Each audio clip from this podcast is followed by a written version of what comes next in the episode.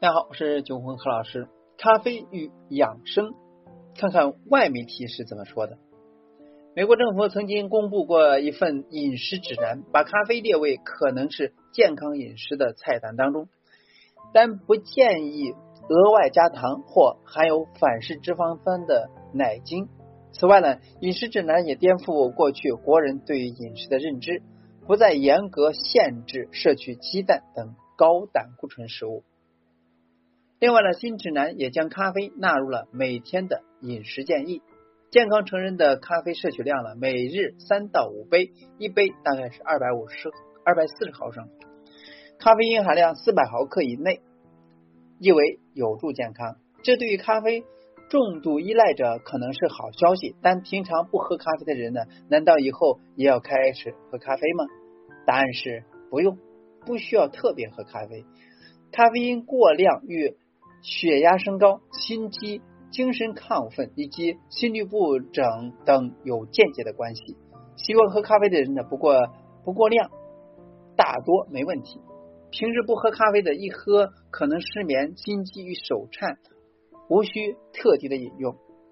中美饮食文化不同，西方人呢更爱喝咖啡，但咖啡呢是否对人体有益，仍待更多的本土研究证实。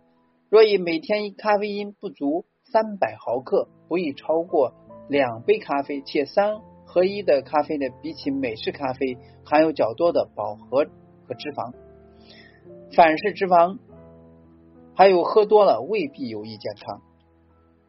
也有人并不适合养享用咖啡，比如说胃溃疡、心律不整、骨松、甲状腺疾病和。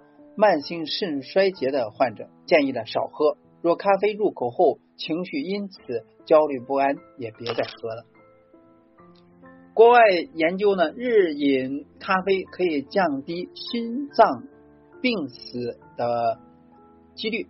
国外研究显示了每天饮用咖啡呢，可以减少心脏病的死亡率。他认为，由于美国人习惯把咖啡当水喝，因此呢定。定了每天五杯为限，但国内饮食文化和美国不同，建议了国人呢一天约喝喝二到三杯。虽有研究显示了咖啡呢可以预防心血管疾病与糖尿病，但多半是摄取超高的剂量咖啡因才有效，一般摄取量则没有明显的证据。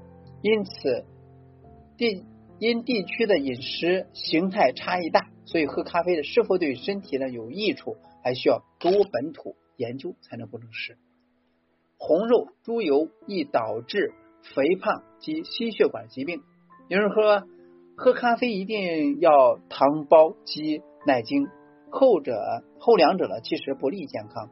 此外呢，咖啡碱会刺激肾上腺素，促使心跳加快而产生心悸。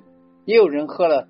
会有肠胃不适或者失眠的症状。如果说平常没有喝咖啡的习惯，不需要特意去饮用。至于新饮食指南下不再限制高胆固醇食物，包括鸡蛋的摄取量，开业营养营养师呢陈涵宇说，高胆固醇的食物了不一定会成为血液中的胆固醇，反而是红肉、猪油等富含饱和脂肪酸的食物。更易导致肥胖以及心血管疾病。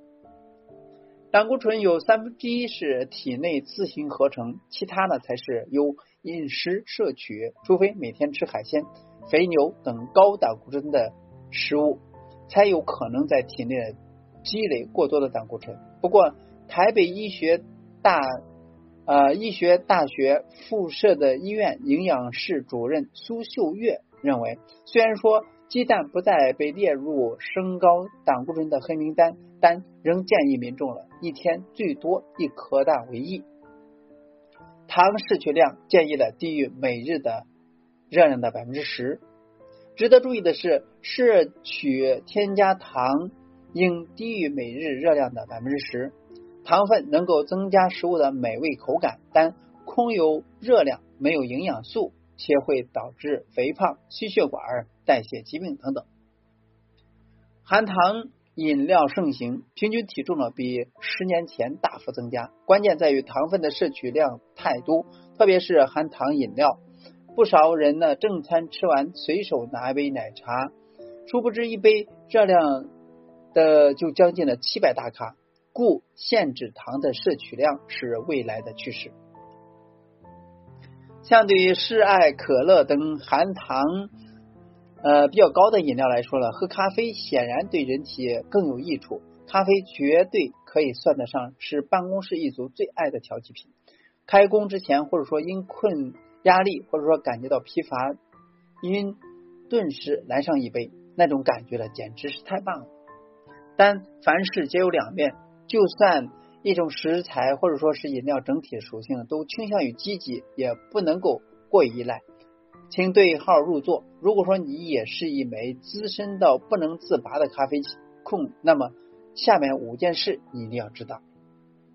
第一是空腹喝咖啡也会醉，不只是酒精饮料，咖啡的也同样会让你醉。任何一个医生或者说营养师都绝对不建议空腹喝咖啡，因原因在于空腹的时候了，胃黏膜对于咖啡因的吸收速度极快，随着高浓度的咖啡因摄入血液的心脏和神经系统呢就会受到刺激，从而出现头晕、心慌、胸闷、气短、盗汗等一系列反应。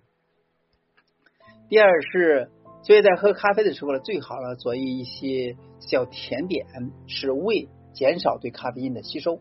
第二是运动前呢喝咖啡能够提升减脂的效果。一项研究表示呢，运动前喝一杯咖啡比什么时候都比什么都不喝，嗯，就去运动了更能够提升新陈代谢，促进了脂肪的燃烧。这是因为当咖啡中的咖啡因成分被胃黏膜吸入血液之后呢，身体就会做出应激反应，血液中的。脂肪酸浓度迅速升高，身体中难以被很好代谢的游离脂肪呢，就会在运动的过程当中被消耗掉。第三是每天喝咖啡可以改善健康问题。对于久坐的上班族来说呢，每天适当的喝一杯咖啡，对于健康来说呢，绝对是非常有益的。咖啡中的咖啡因和多酚都能够增加体能氮氧化合物的浓度，刺激血管收缩扩张。使血管呢保持弹性，预防血栓形成，保持心血管系统的健康。第四是咖啡最好放在上午喝。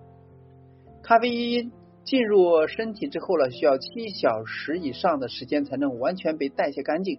而咖啡因主要作用的是加速淋巴代谢，刺激中枢神经，对抗困意。所以呢，如果说本身睡眠质量就比较差。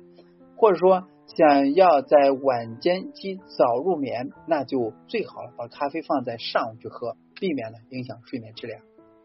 当然了，如果说实在是非常喜欢咖啡的醇香浓厚的气味，那可以选择一些低咖或者说无咖类的咖啡饮料来作为调剂。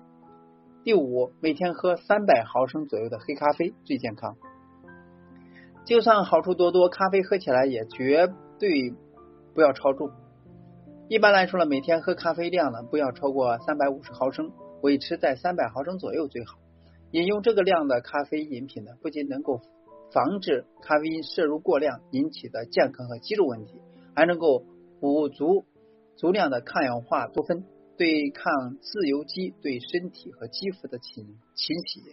所以美肌健康两不误。以上呢是多方位的阐述了咖啡的健康属性，希望您在饮用咖啡中或者说宣传咖啡过程中呢，呃有所帮助。今天呢就到这里，咱们下次再见。